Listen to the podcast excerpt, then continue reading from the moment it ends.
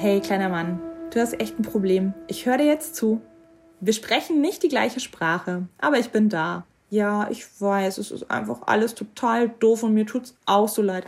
Und jetzt, wo ich das gerade mache, komme ich total bescheuert dabei vor, aber in der Situation war das dann halt so, dass ich irgendwie gedacht habe, das ist jetzt mein Job. Und wenn du älter ja. bist und sprechen kannst, dann wirst du mir erzählen, dass dir XY die Schaufel weggenommen hat und du deswegen so wütend bist. Und irgendwann bist du unglücklich in die blonde Nachbarstochter verknallt und äh, erzählst es mir hoffentlich auch. Und ähm, ich glaube irgendwie, dass wir dadurch halt jetzt doch einfach so eine gute Bindung einfach auch aufgebaut haben, dass ich mir irgendwie denke, ja, doch, da ist zumindest dann wenigstens was entstanden zwischen uns und das ist gut.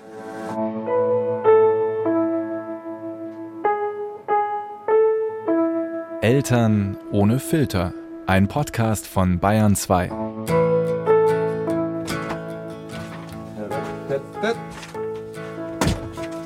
Tata. Ah, hallo ihr Lieben. Schön wieder bei euch zu sein und schön wieder im Bayerischen Rundfunk zu sein. Im Eltern ohne Filter Tonstudio. Und, pst, ich glaube selber nicht, aber mir gegenüber sitzt ein anderer Mensch, so ein echter. Der Michael, unser Tonmeister, ist da. Ich werde verrückt. Ähm, ich bin aber nicht verrückt. Ich feiere das nämlich gerade so, weil ich bis vor kurzem noch wegen Corona für zwei Wochen raus aus allem war, auch aus dem Podcasten. Aber ich bin wieder fit, ich bin da und ich darf heute mit euch über ein Thema reden, bei dem sich mein Blick auf mich selbst, also auf den kleinen Russland von vor 36 Jahren, ein großes Stück weit verändert hat. Aber dazu später mehr. Es werden Geheimnisse verraten. Und es ist aber auch ein Thema, das euch sehr bewegt. Woher ich das weiß? Instagram. Wir haben nämlich einen, das habe ich mir anders vorgestellt, Post zum Thema Schreibaby veröffentlicht. Stand jetzt über 100 Kommentare. Und deswegen von uns allen ein großes, großes Dankeschön an euch, dass ihr immer so aktiv unter unseren Posts kommentiert. Und was ihr diesmal kommentiert habt, war dieses, ja, diese gefühlt alles sprengende Belastung, über die ihr geschrieben habt. Und genau an diese Belastung kann sich auch meine heutige Gesprächspartnerin sehr, sehr gut erinnern, wenn sie an die erste Zeit mit ihrem Sohn zurückdenkt. Hallo, ich bin Lisa, bin 36 Jahre alt, ähm, wohne mit meinem Mann und meinem mittlerweile dreijährigen Sohn in Nürnberg und arbeite als Lehrerin an einem Gymnasium in einem Ort ein Stück weiter weg von Nürnberg und mag das sehr gerne. Ja, und die ersten drei Monate mit meinem Sohn waren krass. ich glaube, das fasst es ganz gut zusammen. Was heißt krass? Genau, also laut. es gab sehr viel Geschrei, äh, sehr ja. wenig Entspannung und sehr wenig von dem Babyzauber, den wir erwartet haben und stattdessen eigentlich ein ja so ein permanentes Gefühl der Überforderung und hm. davor hatte ich noch nie in meinem Leben die Erfahrung gemacht, dass wenn man sein Bestes gibt, dass dann da nichts bei rumkommt. Lisa und ihr Mann, die hatten am Anfang, naja, wie soll es auch anders gewesen sein, eine ziemlich andere Vorstellung vom Elternsein. Nicht stundenlanges Geschrei oder so. Nein, sie dachten, Sie werden am Wochenende wach und neben ihnen, da liegt so ein friedlich glucksendes Baby. Und mit diesem friedlich glucksenden Baby besuchen sie später die Familie und alle dürfen dieses friedlich glucksende Baby mal halten. Und Lisa, die hat sich mit anderen Mamas beim Baby-Yoga gesehen. Eine Vorstellung, über die sie heute noch herzlich lachen muss. Es mag sein, dass es an manchen Stellen eine sehr romantische Vorstellung vom Elternsein war, aber Leute, jetzt mal ganz ehrlich, so richtig wussten wir alle nicht, was da auf uns zukommt. Und so ein bisschen romantischer Glitzerstaub gehört ja auch dazu. Es ist ja jetzt auch nicht so, dass wir, bevor wir Eltern geworden sind, alle gesagt haben, mir geht's viel zu gut im Leben, ich halte das nicht mehr aus, ich will ein Kind. So war es halt auch nicht. Aber wenn es dann so wird wie bei Lisa und ihrem Mann und wie bei einigen von euch, dann ist das natürlich ein schon etwas heftigerer Realitätsschock. Und ich möchte euch an dieser Stelle sagen, dass ich mir sehr wohl darüber bewusst bin, dass Schreibaby ein ja heikler Begriff ist. In ihm kann sehr viel Schuldzuweisung und Urteil stecken. Jedoch finde ich die anderen Begriffe, die es dafür gibt, wie Baby mit besonderen Bedürfnissen oder Bauchwehkinder, ebenfalls nicht sehr zutreffend. Aber am Ende soll hier gar nicht meine Meinung darüber entscheiden, welchen Begriff wir verwenden, und deswegen war es mir auch wichtig, dass wir uns hier in dieser Folge an den Begriff halten, den auch Lisa für passend hält. Findest du den Begriff okay? Oder ähm, ja, doch. Also es ist so. Ja. Also ehrlich gesagt finde ich, ich hatte sogar noch ähm, jetzt gestern mit meinem Mann, unser Kinderarzt hat es ja quasi dann irgendwann mal offiziell diagnostiziert. Und der hat dann immer gesagt, ach, er sagt lieber Bauchwehkinder. Und dann haben wir aber überlegt, nee, eigentlich, äh, äh, äh. sie schreien halt. Punkt. Also äh, ja. das ist einfach so. Und es hat aber natürlich gesellschaftlich so einen Blick drauf. Also ich glaube, dass doch einfach in vielen Gedankengängen der erste Gedankengang ist, okay, wer sein Kind nicht beruhigen kann, mhm. der macht doch irgendwas falsch. Und ähm, ja. Und mit diesem Vorwurf, der vielleicht dir gar nicht direkt gemacht wurde, von dem du aber denkst, dass andere das denken, der macht wahnsinnig viel Druck. Aber letztendlich ist es so, wie es ist. Und es gibt ja noch, keine Ahnung, andere Begriffe, Regulationsstörung. Man findet auch einiges unter psychische Störungen bei Babys. Das möchtest du ja auch unbedingt googeln. Ähm, und, ähm, ja. Ja, aber es ist einfach so. Und es ist auch, glaube ich, nichts, mhm. was ich jetzt erzählen könnte, dass ich jetzt eine Wunderwaffe bieten könnte, wie so eine Situation dann leicht wird. Das ist nicht leicht, aber ich glaube, es gibt halt ein paar Dinge, mit denen man sich gewisse Drucksituationen, eine gewisse, ich sag mal, wie man sich so eine Last von der Schulter nehmen kann. Ich glaube, die Wege gibt's mhm. schon. Ja. Aber auch anzuerkennen, dass halt diesen Traum von dieser Babyzeit, wo man mit anderen Mamas im Café sitzt und mit seinem Mann mal im Biergarten und äh, irgendwelche wunderschönen Familienfeiern mit allen zusammen erlebt, der ist halt geplatzt. Und der ist dann auch einfach weg. Den kriegt man halt nicht. Aber dafür kriegt man anderes. Aber das siehst du halt dann leider erst hinten raus. Und in dem Moment ja. denkst du dir, warum bitte alle anderen und wir nicht? Mindestens drei Stunden pro Tag schreien. Für mindestens drei Tage die Woche und das alles mindestens drei Wochen am Stück. Das ist die sogenannte Dreierregel und wenn Babys die erfüllen, dann gelten sie als Schreibabys. Warum manche Babys so viel schreien, wie zum Beispiel Lisas Sohn, das ist bis heute gar nicht abschließend geklärt. Früher hat man gedacht, dass zu viel Luft im Bauch zu Blähungen und Bauchschmerzen führt und die Kinder deswegen so viel schreien. Naja, weil es halt weh tut. Das nannte man drei Monatskoliken. Heute weiß man aber, das ist falsch. Die Luft im Bauch kommt nämlich vom Schreien selber, weil die Kinder dabei Luft schlucken. Entblähungsmaßnahmen jeglicher Art sind also auf Dauer nicht zielführend. Und Solltet ihr jemals irgendwie darauf treffen, dass irgendjemand behauptet, es läge am Bildungsgrad der Eltern oder am Alter der Mutter oder gar am Geschlecht der Kinder, hört weg. Auch da weiß man heute, stimmt nicht. Man geht eher davon aus, dass es ein Mix aus kindlicher Veranlagung und elterlichem Verhalten ist. Wenn Kinder jedoch über viele Wochen und Monate überdurchschnittlich viel schreien und keine anderen medizinischen Gründe vorliegen, geht man von einer sogenannten Regulationsstörung aus. Schreibabys sind also in diesem Fall Babys, die sich selber noch nicht richtig gut beruhigen können und äußere Reize nur schlecht verarbeiten können. Bis sie das können, kann es mal drei Monate dauern, mal sechs und in manchen Fällen auch mal länger.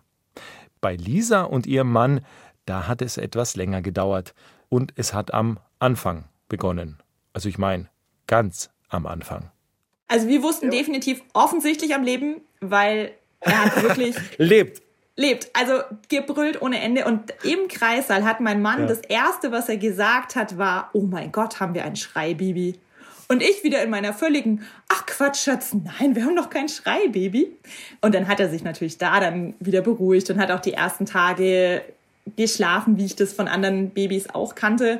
Und dann gab es, glaube ich, so nach einer Woche mal so die ersten Phasen, wo wir gemerkt haben, okay, das, was man sonst macht, nämlich stillen und das Kind schläft einfach ein, funktioniert irgendwie nicht.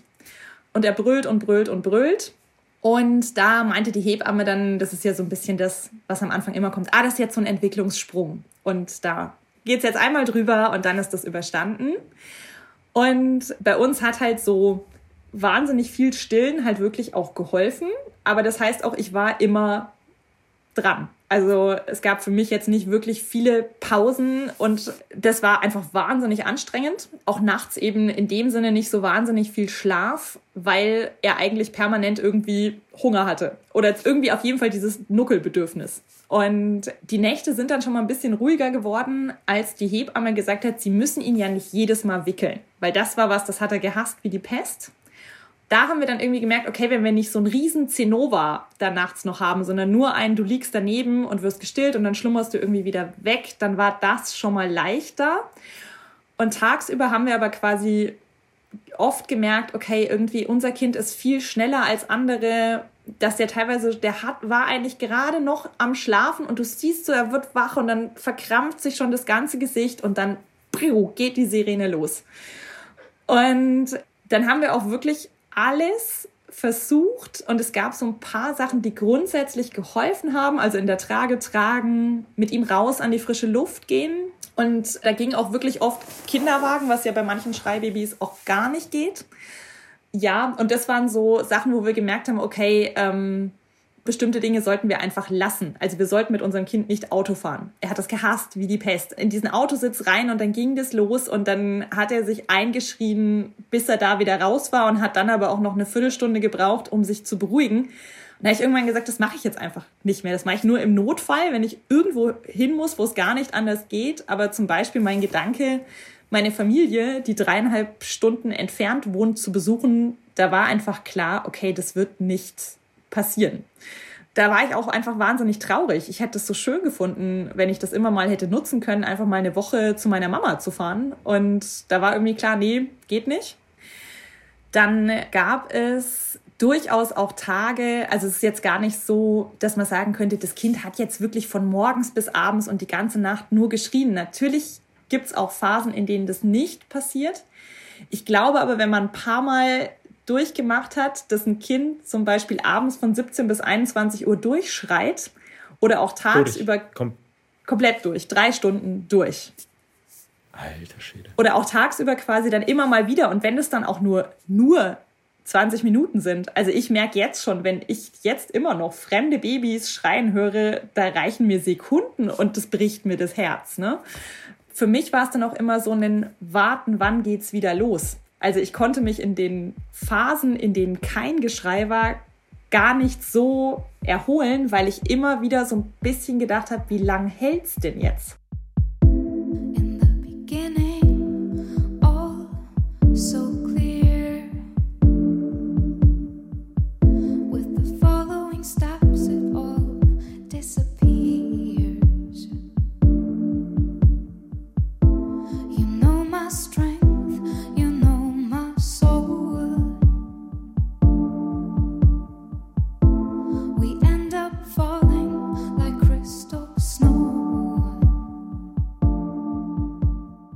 Nächsten Wochen und Monate in Lisas Leben waren im Grunde wie das Autofahren mit ihrem Sohn.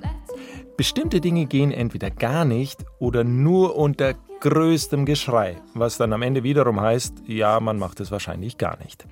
So wie zum Beispiel mit anderen Müttern aus dem Geburtsvorbereitungskurs mal für eine Stunde im Park spazieren gehen.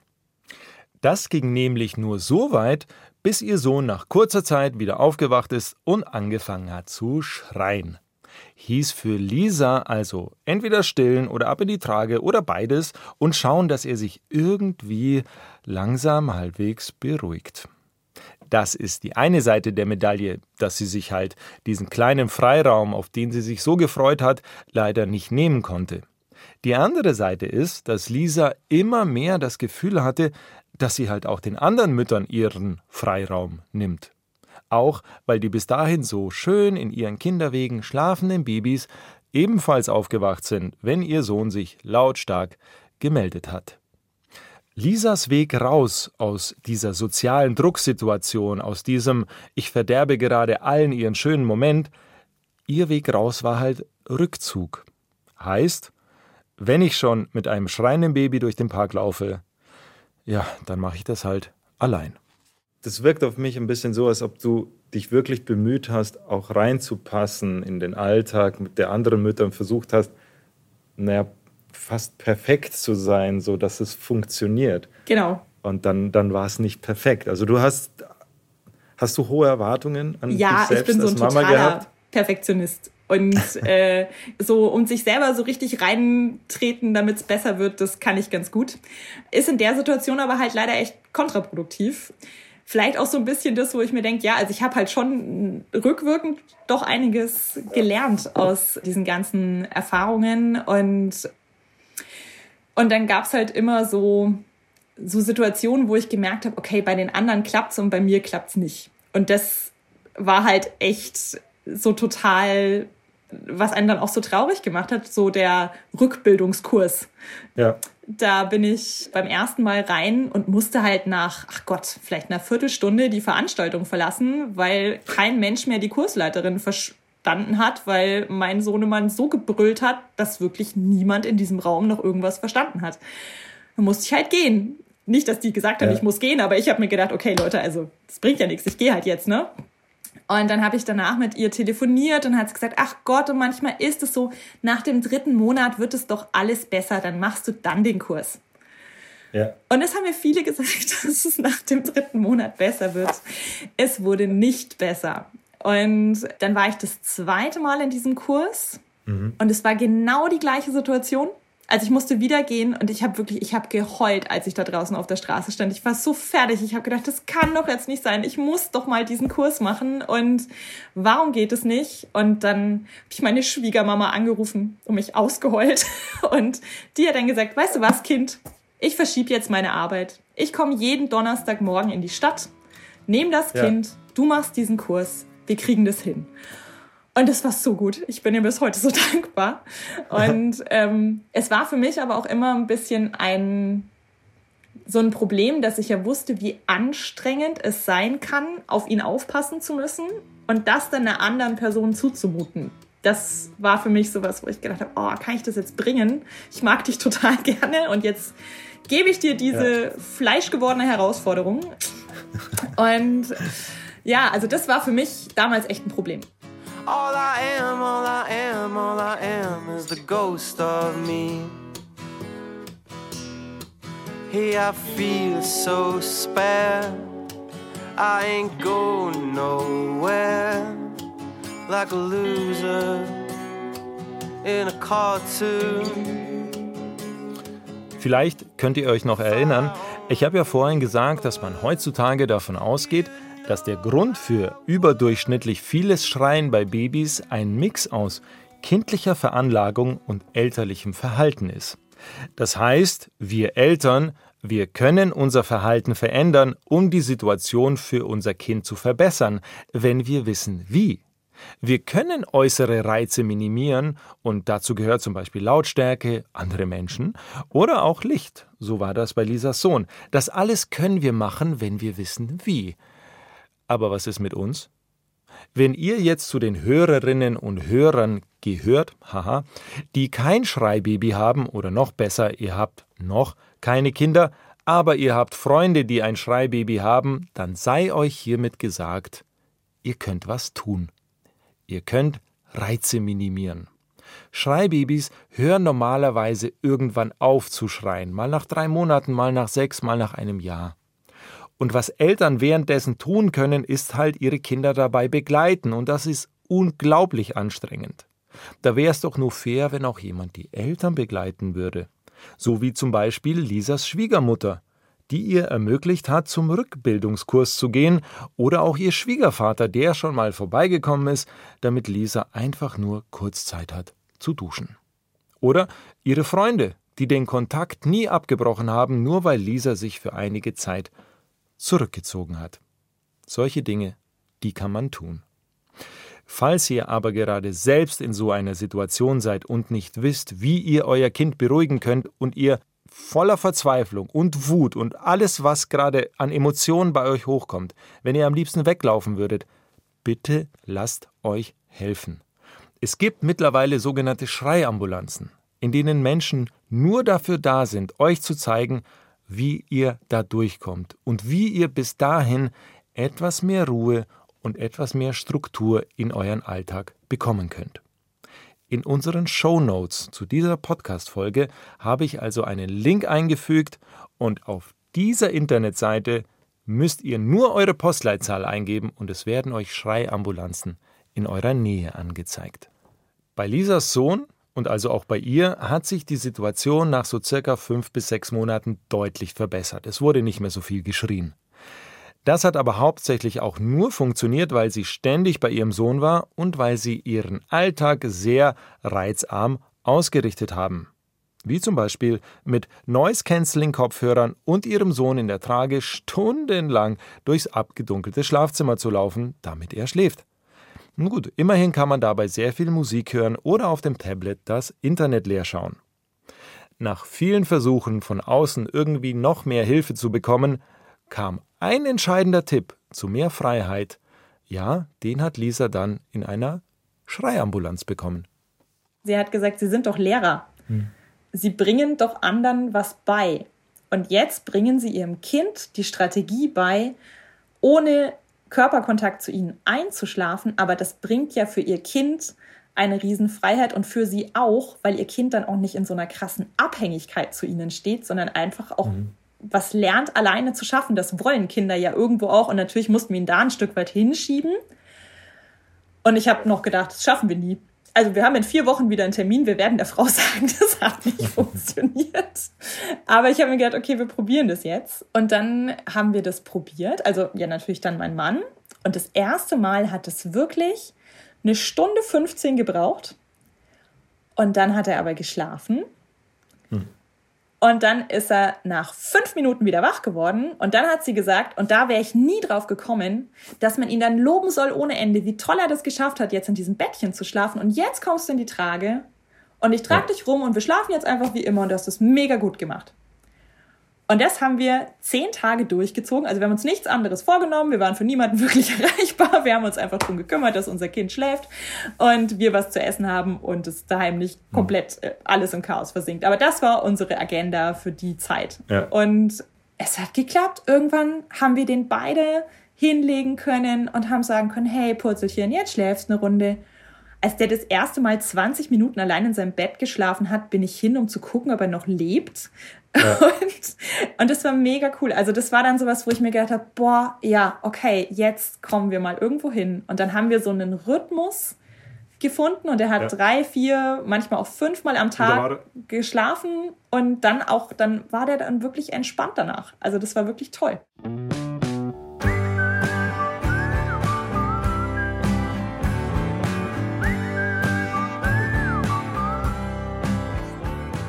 Also Kind in der Trage, mhm. Licht aus, Schlafzimmer circa 18 Quadratmeter, es steht ein Bett in der Mitte, also kannst du nur außen rumlaufen. Kopfhörer drauf, und was hast du dann? Netflix? Hast du ein Tablet in der Hand gehabt und bist nee, mit dem Das hatte ich dann auf oder? der Wickelkommode stehen. Also immer, wenn ich mal so vorbeigelaufen bin, konnte ich kurz auch mal gucken. Da ist nochmal eine Wickelkommode. Ja, ja, es war super. Das heißt, du hast noch weniger Platz. Das ist sehr gut. Wenn du dann an deinem Tablet vorbeiläufst, geht der Film weiter. Du siehst den eigentlich gar nicht. Genau. Kommst dann zurück und holst dir die Szene wieder. Ja, genau. Hervorragend. so war das. Grandios. Du, du, siehst, du siehst so circa die Hälfte vom Film, hast aber alles gehört. Genau. Gut.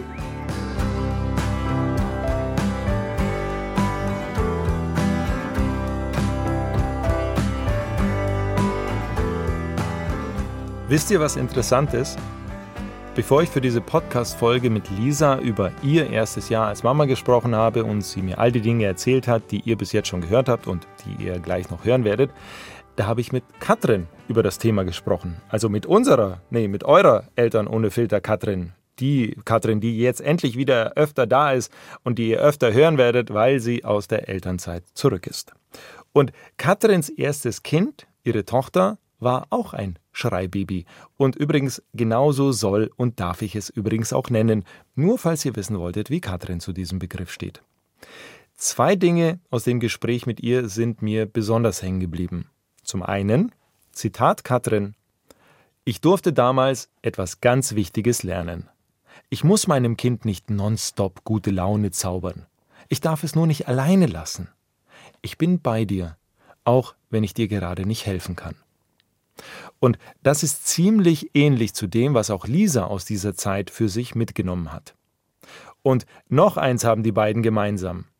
Irgendwann, da hat Katrin mal den Ratschlag bekommen, nicht mehr gegen ihre Tochter zu arbeiten, sondern mit ihr. Und das sah dann so aus, dass sie anerkannt hat, dass ihre Tochter schreit, weil sie unbedingt etwas loswerden will. Und statt sie zu beruhigen, hat sie sie angefeuert.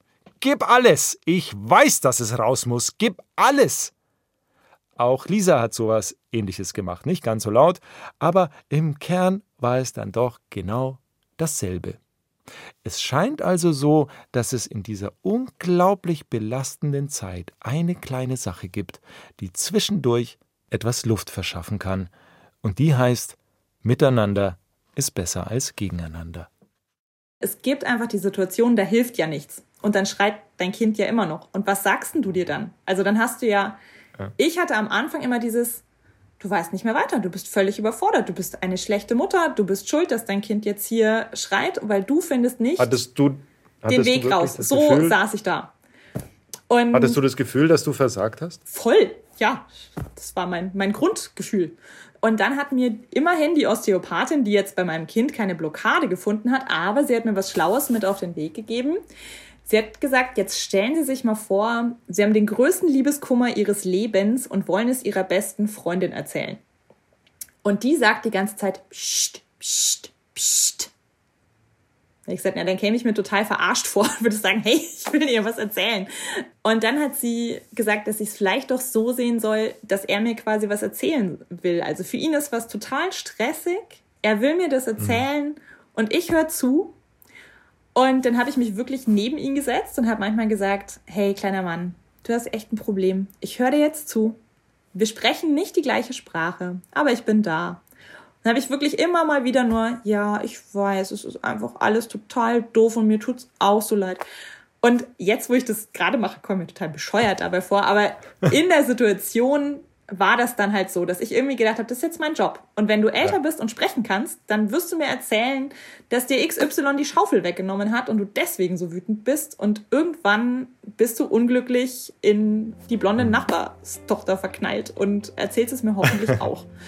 Ich glaube irgendwie, dass wir dadurch halt jetzt doch einfach so eine gute Bindung einfach auch aufgebaut haben, dass ich mir irgendwie denke, ja doch, da ist zumindest dann wenigstens was entstanden zwischen uns und das ist gut get a chair and take a glass and sit with us and have a little bit of wine.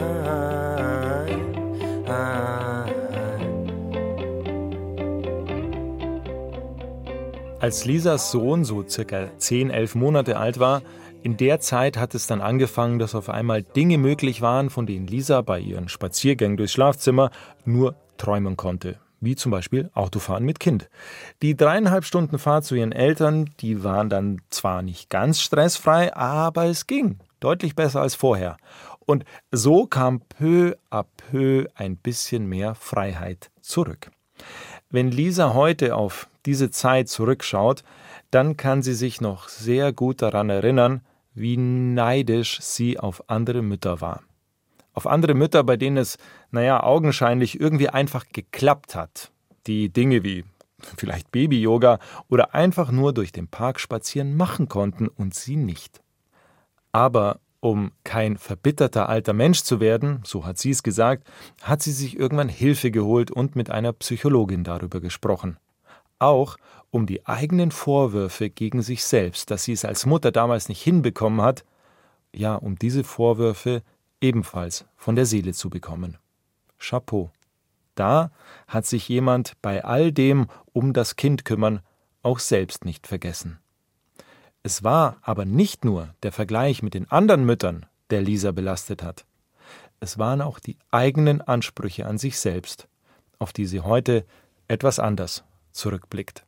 Ich habe mich auch immer so gefühlt, als hätte ich nicht richtig geliefert So.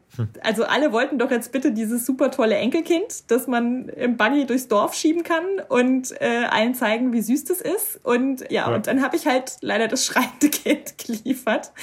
Und dann weiß ich aber auch, dass gerade von Großelternseite dann immer mal kam, ach Mensch, jetzt haben wir das irgendwo erzählt. Und die haben dann doch auch mal erzählt, dass dieses eine Enkelkind da ja dann auch so war.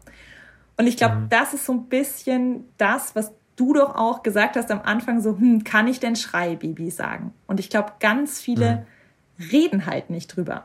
Schreibabys sind halt nicht im Café und im Biergarten, die siehst du nicht, die Eltern sind daheim. Ja. Haben vielleicht dann auch eben doch das Gefühl, dass sie da jetzt irgendwie versagen. Mhm. Und es ging ja sogar mir so, als ich angefangen habe, euren Podcast zu hören, dass ich dann irgendwann gedacht habe, ach ja, ja spannend, jetzt suchst du mal die Schreibaby-Folge. Und dann gab es die nicht. Wir haben noch keine. Genau, ja. und dann habe ich gedacht, hä? Das kann doch gar nicht sein. Es gibt doch voll viele, das weiß ich doch jetzt mittlerweile. Und dann, als es dann darum ging, als ich euch dann geschrieben habe, wo die denn ist oder ob es die noch nicht gibt und ob das nicht schlau wäre, da mal eine zu machen. Und es dann hieß ja, ja willst du nicht deine Geschichte erzählen? Dann bin ich ja auch so total zurückgeschreckt, dass ich so gedacht habe, ja. Uh, und dann habe ich überlegt, ja, warum gab es denn vielleicht auch noch keine? Weil es ja dann doch so ist. Man gibt sich ja doch irgendwie so in die Schusslinie zu sagen, hey, ich hatte eins, so und so war's, die, die und die Dinge haben wir gemacht. Und je nachdem, was man dann da zurückbekommt, macht man sich ja vielleicht auch sehr verletzlich. Und deswegen, da bin ich euch eigentlich als Podcast total dankbar, weil wir jetzt ähm, überlegt haben, wie wir denn als Familie mit diesem Thema umgehen. Und ich habe es auch eben im Zuge dessen endlich mal geschafft, ein Fotoalbum vom ersten Jahr zu machen. Und ich habe ein Bild reingeklebt, wo er schreit wie am Spieß. Und er fragt mich auch jedes Mal, oh Mama, was ist das? Und dann sage ich ihm, boah, du hast als Baby so viel geschrien und wir wussten echt nicht, wie wir dir helfen sollen, aber wir haben echt alles gegeben und es war richtig, richtig schwierig. Aber weißt du was? Wenn es richtig, richtig schwierig ist, dann halten wir drei alle zusammen und dann schaffen wir das. Und da denke ich mir so, das ist so ein Bild, wo ich sagen kann, da kann er sich doch dann auch noch was rausziehen und hat dann vielleicht nicht so ein Gefühl, selber vielleicht auch an irgendwas schuld sein zu müssen oder was ausgleichen zu müssen, weil das will ich halt nicht, dass er irgendwie denkt, hey, jetzt habe ich in dem ersten Jahr denen quasi schon so das Leben schwer gemacht, jetzt müsste ich hinten raus dann aber bitte leichter mhm. sein. Wenn ich an die ersten Monate bzw. das erste Jahr mit meinem Sohn zurückdenke, habe ich ziemlich oft ein schlechtes Gewissen, muss ich zugeben. Er war kein Schreikind, nein, aber er war auch kein Kind, das man, weiß nicht, praktischerweise einfach mal ablegt und dann schläft es seelenruhig vor sich hin in sein Bettchen. Nee, wenn ich dann mal abends mit ihm durch unser abgedunkeltes Schlafzimmer ohne Kopfhörer und Netflix gelaufen bin, boah, war ich manchmal wütend.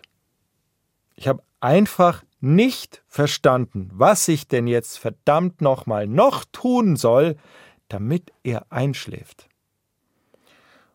Mir tut es leid, dass ich da innerlich so gegen ihn gearbeitet habe, dass ich die Dinge erzwingen wollte, weil sie für mich gut gewesen wären, weil sie mein Leben gerade einfacher gemacht hätten.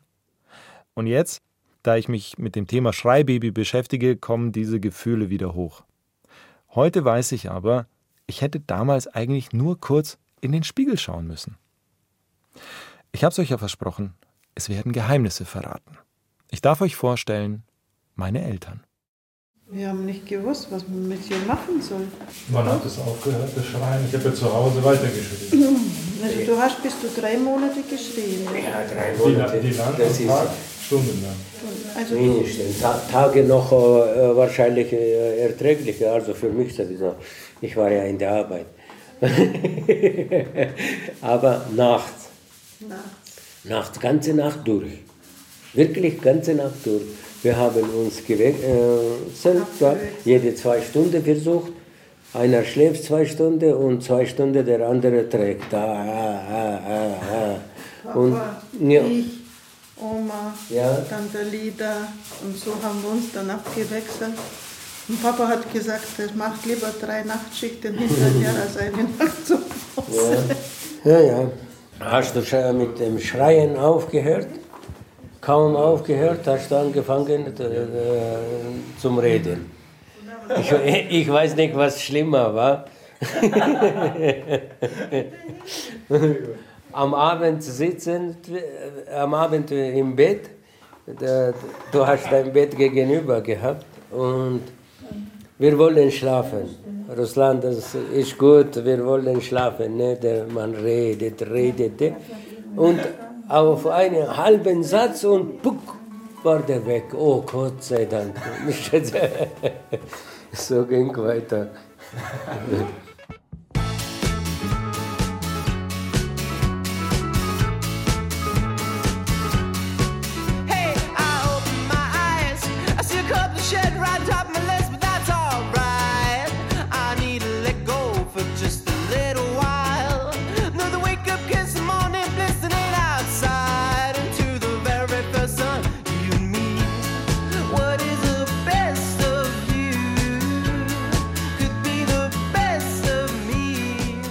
Ihr seht also, dass ich Journalist geworden bin und mein Geld mit Reden verdiene, hat einen tieferen Grund.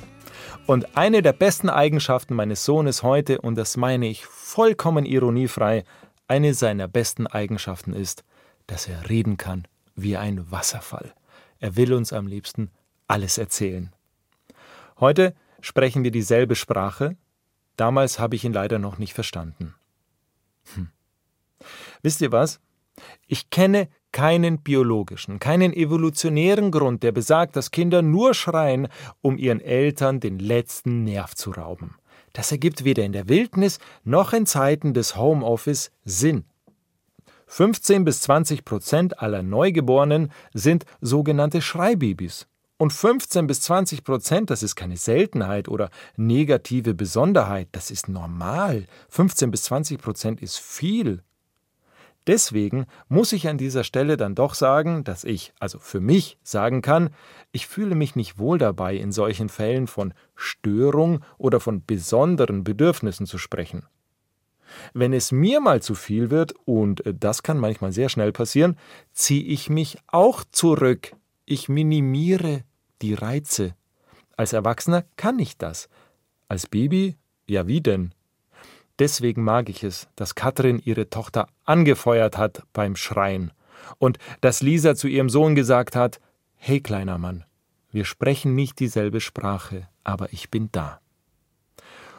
Um an diesen Punkt zu kommen, hat es aber zwei Dinge gebraucht: Zeit und viel Energie. Deswegen nochmal: In den Show Notes findet ihr einen Link zu Schreiambulanzen in eurer Nähe. Das kann für euch die entscheidende Hilfe sein, um das zu schaffen, was sowohl Lisa und Katrin und meine Eltern mir gesagt haben. Durchhalten. Und ihr könnt Lisas Geheimtipp befolgen. Also ich finde den super. Der ist einfach gut. Jetzt fällt mir noch was ein. Ja. Wie hättest du dir gewünscht, ähm, dass die Umwelt oder Menschen, gehst, keine Ahnung, du gehst in den Park spazieren und dein, dein Sohn schreit und was hättest du dir gewünscht, wie jemand mit dir umgeht, wie dir jemand hilft oder ähm, hm. gibt es eine Möglichkeit, dich zu unterstützen, ohne dir damit gleich auf den Keks zu gehen? Gibt es so irgendwas? Ich schau mal auf meinen schlauen Zettel. Ich habe mir so ein paar Gedanken zusammengeschrieben. Mir noch irgendwas Schlaues einfällt? Gar nicht. habe ich dir schon erzählt. Ähm, Meine Damen und Herren, ich habe eine Lehrerin vor mir sitzen, die sich auf zwei Zetteln ganz viele Stichpunkte gemacht hat. Ja, habe ich. ähm, so schaut meine Sehr Unterrichtsvorbereitung gut. auch aus übrigens. Ja, ähm, ja, ja. Das kann ja aber dann auch nur ich lesen. Ähm, ja. Und ich habe gesagt, meine Damen und Herren, als ob wir in den 30ern wären. Was ist denn jetzt los? Egal. Sehr gut. Ja, nee, aber ich glaube, das ist einfach schwierig. Was soll denn jemand im Park sagen? Ne? Also, ach Gott, ist wieder die Frau mit dem schreienden Kind. Es wird bestimmt irgendwann besser.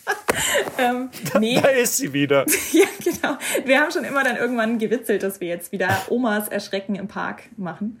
ähm, aber. Das machen wir heute. Wir gehen Omas erschrecken. Das ist gut. Ja.